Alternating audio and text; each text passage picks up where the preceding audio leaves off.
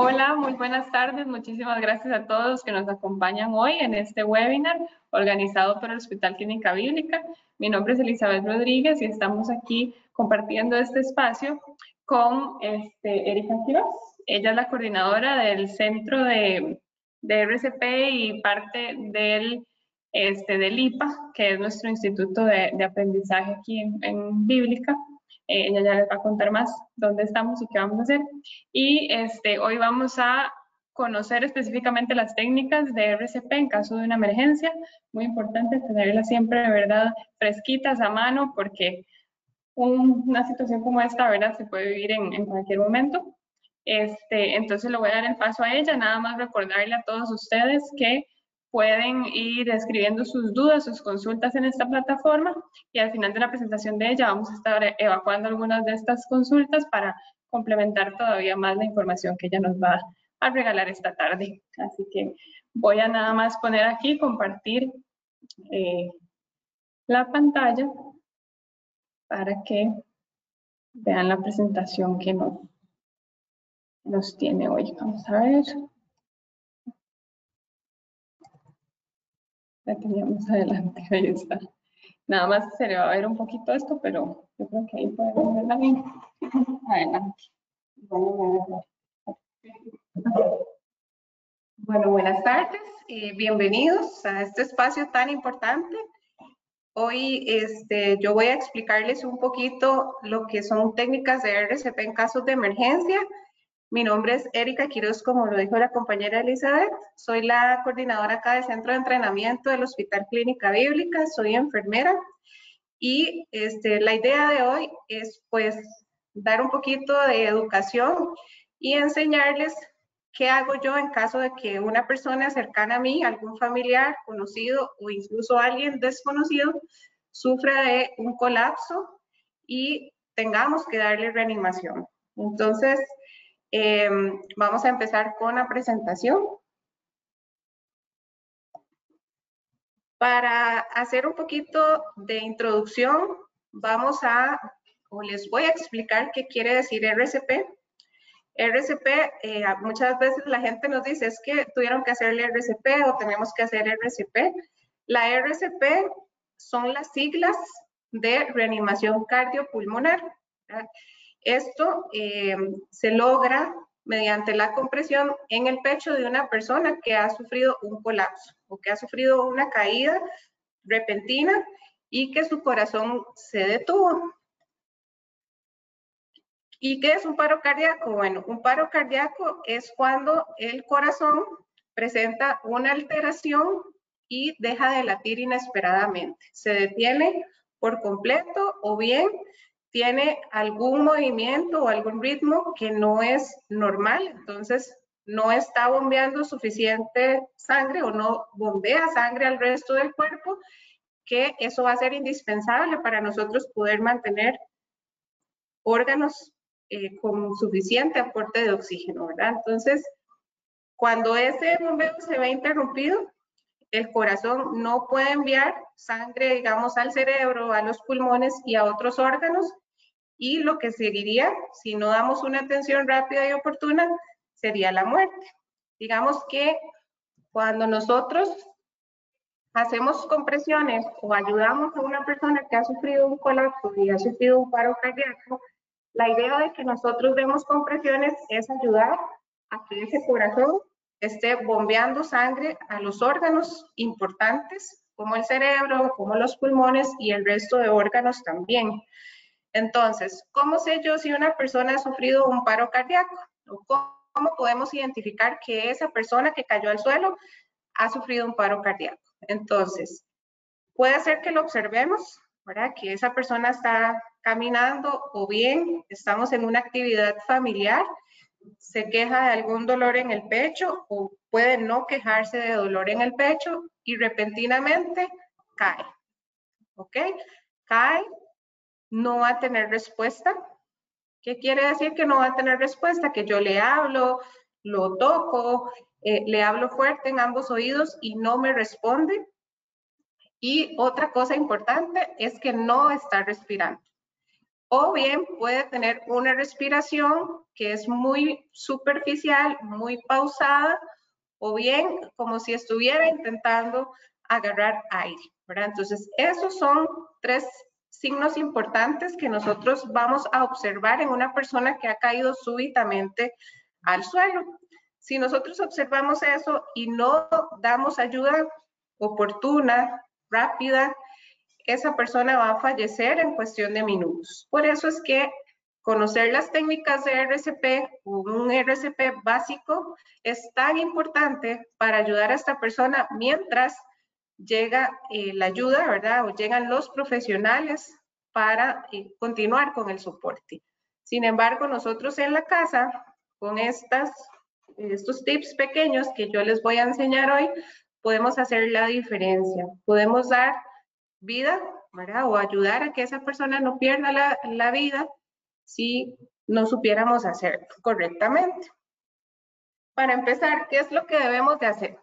Lo primero que yo debo de hacer, apenas veo que una persona no, eh, no responde, ¿verdad? Y cae al suelo, lo primero que tenemos que hacer es activar el sistema de emergencias.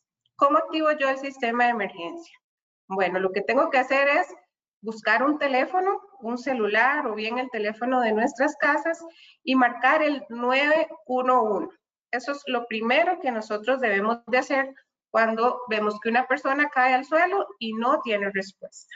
¿verdad? Entonces, si nosotros observamos eso y lo tratamos en minutos, en pocos minutos, muchas personas pueden salvarse del evento, ¿verdad? que si actuamos rápido podemos ayudar.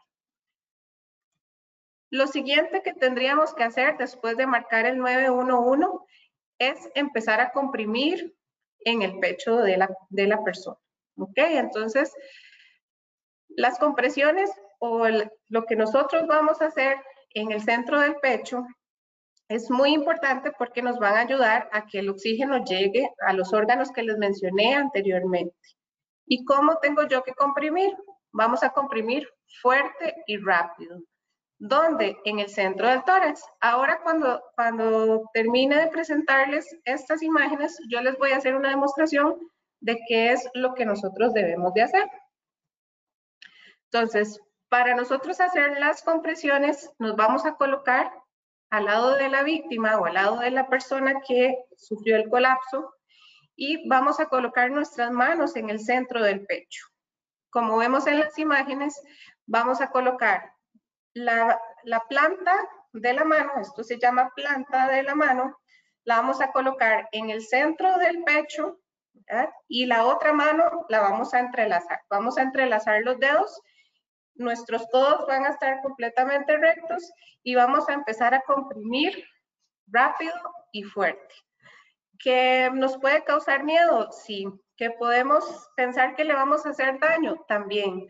Pero tenemos que saber que es mejor lesionar a la persona a no hacer nada y que, que fallezca, ¿verdad? Que muera en un intento de reanimación. Entonces, aunque tengamos miedo, aunque pensemos que lo vamos a hacer daño, aunque pensemos que se le van a fracturar las costillas, no importa, es mejor hacer algo a no hacer nada, ¿ok? ¿A quién, de, ¿A quién puedo practicarle yo estas maniobras? ¿A quién puedo hacerle yo compresiones en el tórax o en el pecho?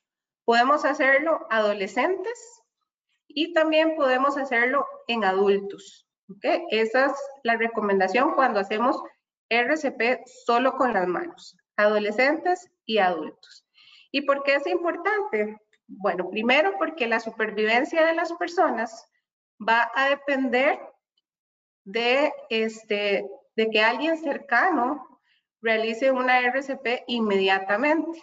Entonces, entre más rápido yo pueda reconocerlo y entre más rápido yo pueda actuar y realizarle las maniobras de RCP, más probabilidades va a tener esta persona de sobrevivir. Otra cuestión importante va a ser que según la Asociación Americana del Corazón, aproximadamente un 90% de las personas que sufren un paro cardíaco lo sufre fuera de un hospital. ¿verdad? Y si no se atiende oportunamente, lo que sigue es la muerte. Entonces, aquí vuelvo a recalcar la importancia de que nosotros podamos conocer cuál es la técnica de hacerlo. Y tal vez no es eh, hacerlo desde una forma profesional, pero por lo menos tener el conocimiento básico, que ya les he mencionado. Uno, marcar el número de emergencias, que sería el 911, y empezar a comprimir rápido y fuerte. ¿Ok? Y es muy, muy probable que eh, la persona que, suceda, que sufra el evento sea un familiar, sea un ser querido, sea alguien muy cercano a nosotros. Entonces, con mucha más razón, nosotros podemos sentir la seguridad de darle ese soporte en esos primeros minutos que son tan importantes. Como datos, aproximadamente el 70% de los paros cardíacos que eh, suceden fuera de un hospital suceden en la casa de la víctima. O sea, puede ser en nuestras casas, puede ser nuestra mamá, eh, nuestro esposo, un hermano, nuestros hijos, ¿verdad? Entonces, ven que el porcentaje es bastante alto es muy alto. No quiere decir que los, los paros cardíacos solamente ocurren en los hospitales, ocurre en un porcentaje muy alto fuera de los hospitales y con esto estaríamos adquiriendo una herramienta para poder ayudar, para poder evitar que esos porcentajes aumenten, ¿verdad? O que esas muertes aumenten como consecuencia de que nadie ha podido acercarse a ayudar y dar un masaje, ¿verdad? O unas compresiones en el tórax. Menos del 46% de las personas que van a sufrir un paro cardíaco fuera del hospital obtienen la ayuda necesaria de forma inmediata antes de que lleguen los profesionales. Muchas veces también, eh, al no tener conocimiento de cómo realizarlo, nos quedamos esperando hasta que llegue un profesional, hasta que llegue la Cruz Roja, hasta que llegue alguien, ¿verdad?, que nos pueda eh, decir qué hacer o ayudarnos con esa persona que cayó al suelo. Entonces, muchas veces es mucho tiempo.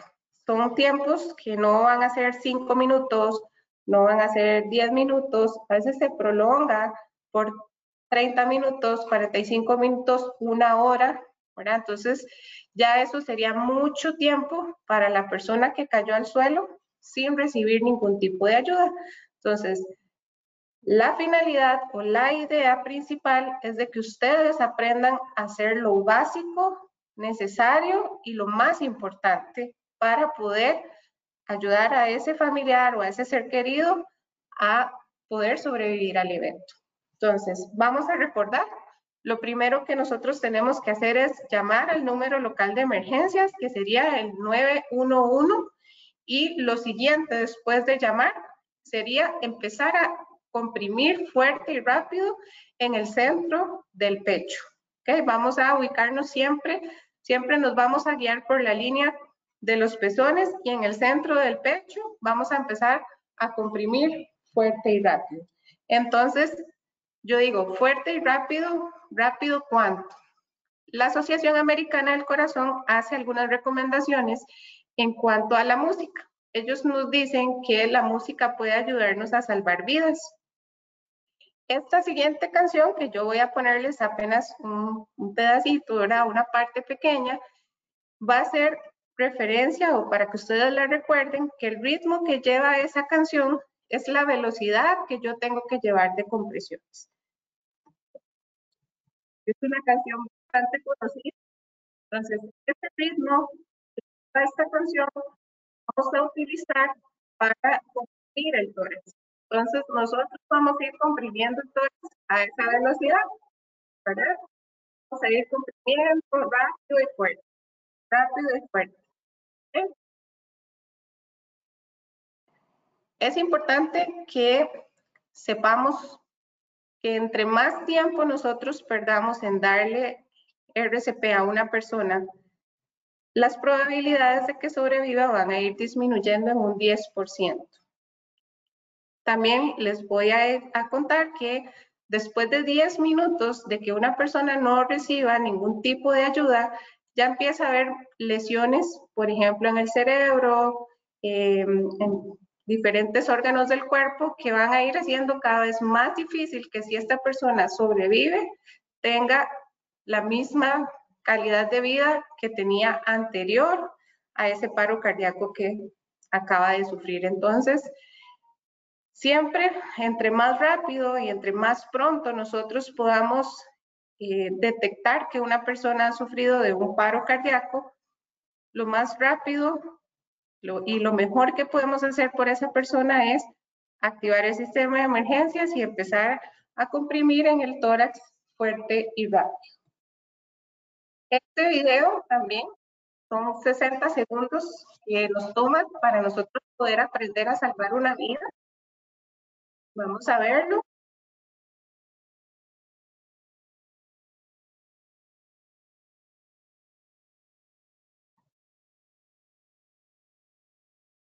Entonces, marcar número de emergencias, colocar las manos en el centro del tórax, del pecho. Entrelazamos la otra mano, damos los dedos. Y así como lo vemos en ese video, vamos a ir haciéndolo en la persona que ha sufrido el colapso. Vamos a ir fuerte, siguiendo las instrucciones que nos están dando desde el sistema de emergencias. Ah, ok. okay. El video. Ah, ok. Perfecto. Entonces, igual ahorita, ahorita yo les voy a explicar porque eh, si ustedes quieren algún tipo de información extra, eh, nosotros tenemos un centro acá de entrenamiento donde generalmente estamos dando cursos, estamos actualizando personal médico, incluso no médico. Aquí yo les pongo el número de teléfono, mi extensión. Con mucho gusto yo les puedo atender. Con todo el gusto también puedo, puedo eh, brindarles información, ¿verdad? Para, para que ustedes pues eh, se puedan capacitar más y podamos ayudar a salvar más vidas conociendo estos pasos que son básicos en la RCP.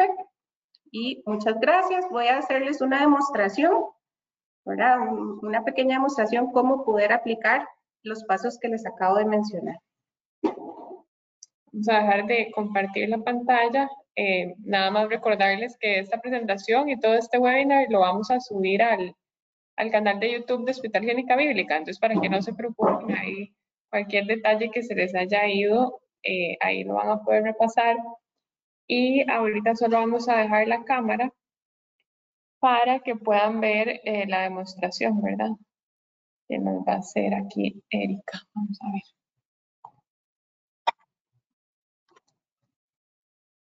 Si quieres puedes empezar ahí, ya te están viendo. ¿Sí se sabe? Sí. Ok. Entonces, em, les mencionaba que, ¿cómo sé yo si una persona ha sufrido un paro cardíaco? Lo primero es que esa persona puede tener repentinamente el suelo, súbitamente va a caer en el suelo, yo me voy a acercar y voy a verificar si esta persona responde. Siempre me voy a colocar de rodillas y voy a palmearla en los ojos. Y voy a preguntarle, señor, señor, ¿me escucha? ¿Se siente bien? ¿Me escucha?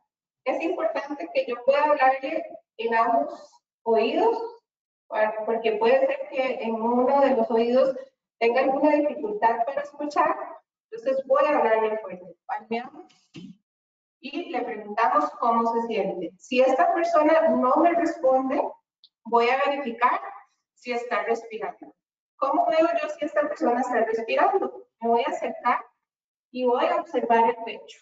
Si el pecho tiene movimientos, quiere decir que esta persona está respirando. Si no se mueve el pecho, no está respirando. O puede ser incluso que solamente esté intentando agarrar aire y en ese caso igual tengo que darle compresiones. ¿Cómo hacemos las compresiones? Les mencionaba que vamos a colocar la planta de la mano en el centro del pecho, guiándonos siempre por la línea de los pezones. En el centro, mi otra mano la voy a entrelazar y voy a empezar a comprimir, ¿ok?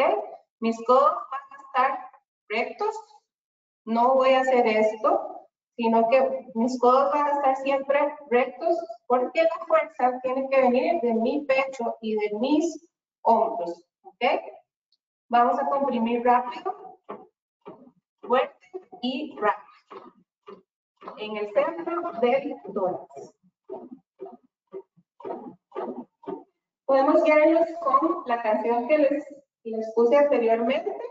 Podemos ir contando o podemos ir tarareando el ritmo de esa canción.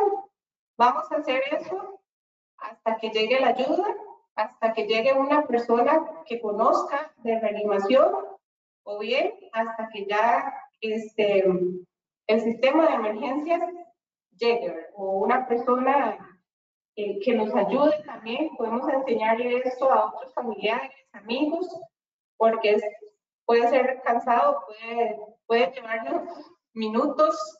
Entonces, lo importante es no detenernos. Entre menos tiempo nosotros nos detengamos, más beneficios va a haber para esta vida. No sé si, si terminamos, si tienen alguna duda, con todo gusto. Perfecto, vamos a ver por aquí. Ya habían unas cuantas preguntitas. Dicen que no se escuchó la canción, pero si no cualquier ah. cosita, ahí este, lo escribimos cuando ya lo subamos a, YouTube, escribimos cuál es la canción para que puedan este, tenerla y se la vayan aprendiendo. Sí, ok, la canción. ¿Por cuánto tiempo se debe comprimir? Pero, ¿verdad? Como dijo usted, hasta, vamos a comprimir hasta que llegue una persona que tenga conocimientos en animación, hasta que llegue el personal de salud, tenemos eh, emergencias, ya sea Europa o alguna persona que tenga eh, capacitación en reanimación, o también hasta que otra persona llegue a, a No hay tiempo estipulado para dar eh, compresiones, o bien hasta que esta persona eh, conteste, ¿verdad? O tenga algún tipo de, reacción y despierte y, y, nos hable o se mueva, pero siempre vamos a tener que estar comprimiendo fuerte, rápido y seguido. La idea es no parar. Si nos cansamos, cambiar con otra persona. Preguntan que si la mano dominante es la que debe estar en el contacto con el pecho. La idea es que sea la mano dominante porque es la que va a tener más fuerza, tenemos mayor control entonces eso nos va a permitir poder tener un mejor control de la compresión que vamos a estar dando sobre el pecho de la víctima. Piden este, si por favor puede volver a realizar el movimiento de compresión. Entonces vamos a colocar la mano en el centro del tórax y vamos a empezar a comprimir. 1, 2, 3, 4, 5, 6, 7, 8, 9, 10, 11, 12, 13, 14, 15. Esa sería la forma correcta de hacerlo. Super. Preguntan acá que si la persona se despierta y aún no llega a la ambulancia, eh, ¿se le puede levantar y llevarlo o es mejor no moverlo, dejarlo ahí hasta que llegue la ayuda? Si la persona despierta después de que nosotros hacemos las compresiones, nos vamos a quedar a la par de esta persona, vamos a dejar ahí a donde está y vamos a esperar hasta que llegue la ayuda. Y si estamos dando masajes, compresiones, y la persona despierta, inmediatamente suspendemos las compresiones en el pecho. Pero no la vamos a levantar, no vamos a hacer nada, vamos a esperar que la ayuda llegue. Es importante que cuando nosotros activamos el sistema de emergencia, podamos especificar qué es lo que está pasando. Por ejemplo, que yo ya me diga, eh, mi mamá de pronto otro cayó de suelo, no está respirando y, estamos dando compresiones o estamos dando el masaje en el pecho para que el sistema de emergencias o el 911 pueda darle prioridad a eso. Que no solo reciben una llamada, reciben muchas llamadas y entre mejor información ellos tengan, así va a ser la prioridad que ellos van a dar al evento. Pero una vez que responden, lo único que vamos a hacer es esperar que ellos lleguen para su posterior traslado. Tienen que ser trasladados a un hospital. Perfecto, por acá dicen que con niños eh, pequeños, ¿cómo se debe atender? Ese es otro curso. sí. Pequeños sí es otro, otro tema. Acá la idea va a ser principalmente, digamos, adolescentes, adultos, con los niños pequeños es, la técnica es diferente. Podemos hacerlo Sí, podemos hacerlo ya el próximo mes. En algún momento exponer la parte de niños. Preguntan acá también que cuándo se le da oxígeno, porque solo compresiones y uno ve, ¿verdad?, en las películas y en todo lado que le dan. Ok. Mm, para, ¿cómo les explicar? Digamos que la idea ahorita es aprender a dar compresiones, que esta va a ser la parte más importante. Lo que nosotros queremos hacer con las compresiones es que ese corazón esté bombeando sangre a órganos vitales. Eh, oxígeno, sí se da oxígeno, lo que pasa es que eh, cuando ya nosotros hablamos de oxígeno o de ya esto va a ser una característica para personas, digamos, con cierto conocimiento. Tenemos que considerar otra cosa muy importante.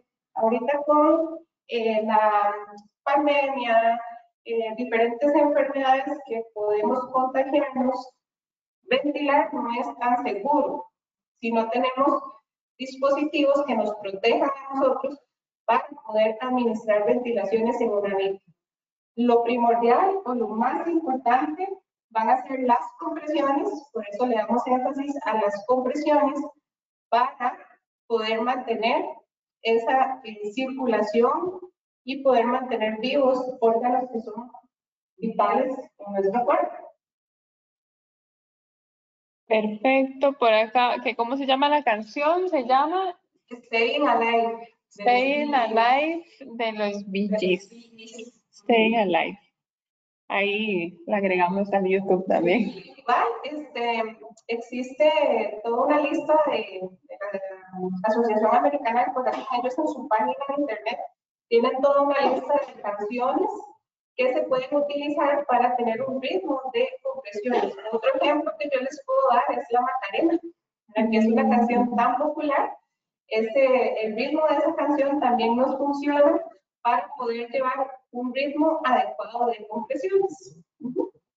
Ok, por aquí dicen que si hay diferencia, si es una mujer la que necesita RCP. No, no hay ninguna diferencia. Eh, podríamos pensar en que, bueno, las mamas en la mujer, que si tiene implantes o que si tiene pechos muy grandes, o por ejemplo la ropa interior que a veces tiene varillas, etcétera. Eso no va a hacer ninguna diferencia. Lo importante es ubicarlos en el centro del, del pecho y empezar a comprimir. No importa si es una mujer, si es un hombre, si es muy, muy viejito, ¿verdad? O si, si es un adolescente, la idea siempre va a ser la misma, colocarlos en el centro del pecho y empezar a comprimir fuerte y rápido.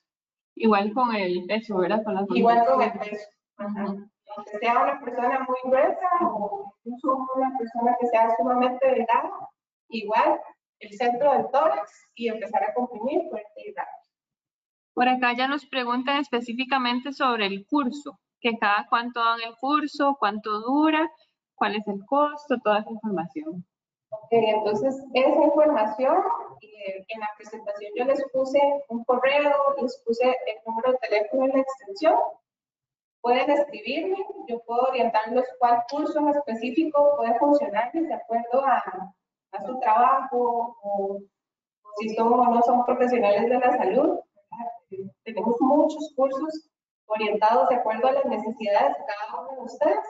Entonces, ahí va a quedar el contacto para que nos escriban y yo poder darles la información. Exacto, nada más recordarles una vez más que este webinar lo subimos al canal de YouTube de Hospital Clínica Bíblica y ahí van a poder tener también el contacto. Y también a veces sacamos notas escritas que también ahí vamos a escribirles el paso a paso y, y tratar de hacer la información mucho más completa. Y para terminar, eh, dicen, sí, es que muchos están preguntando por la combinación, ¿verdad? Respiración boca a boca RCP. Y em, si se dejan lapsos entre las compresiones, o, ¿verdad? No, todo seguido. Todo seguido. Todo, seguido. porque en este caso sería solamente compresiones.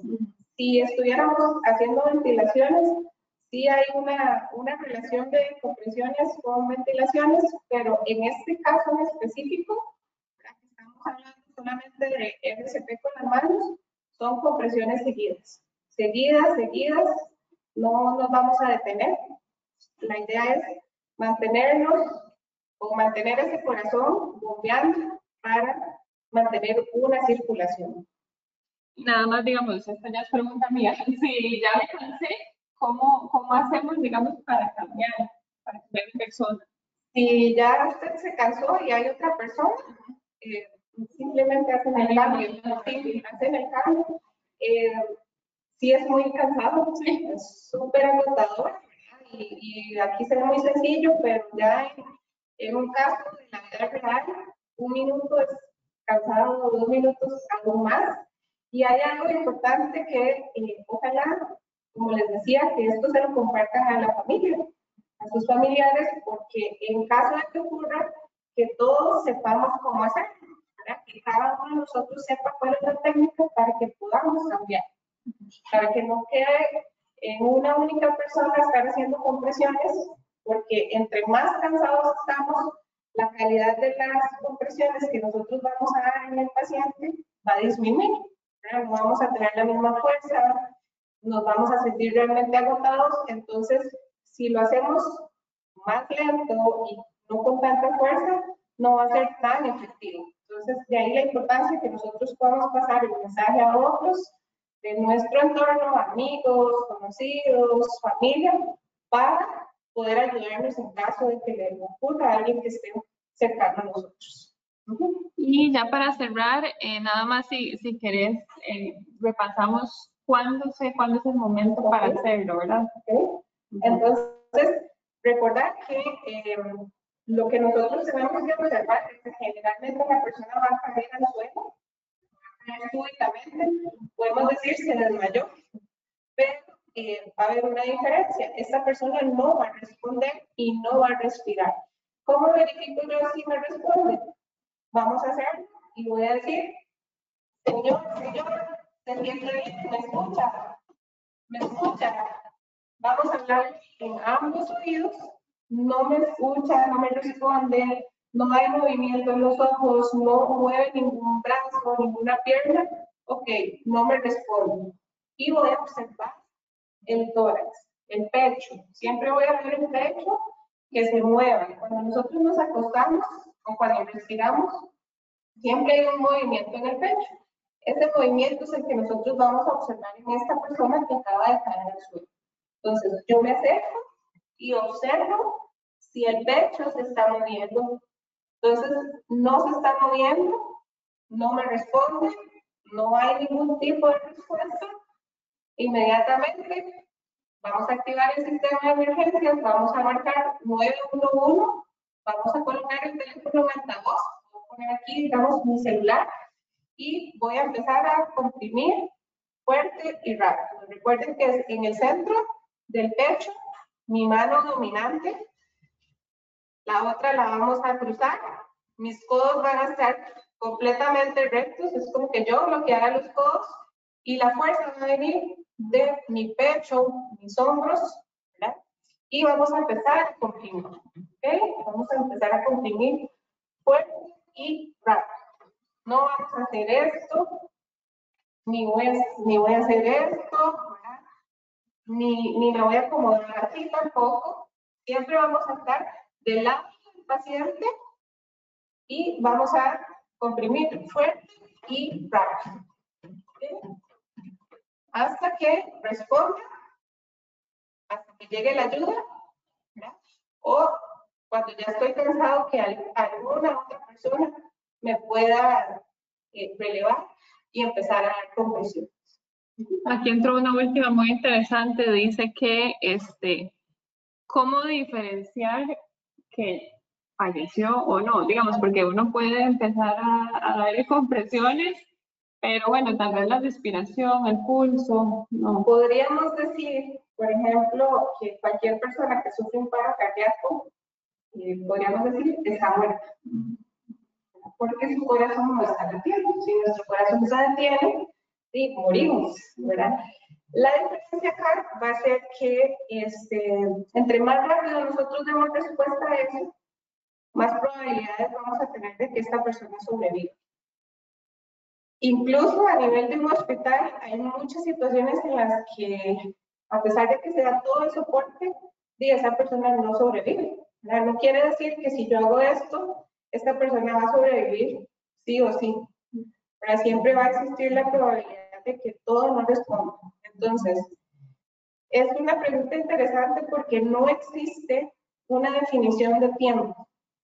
Como que yo les dijera, no, son cinco minutos. Cinco minutos esa persona no responde, entonces ya se murió.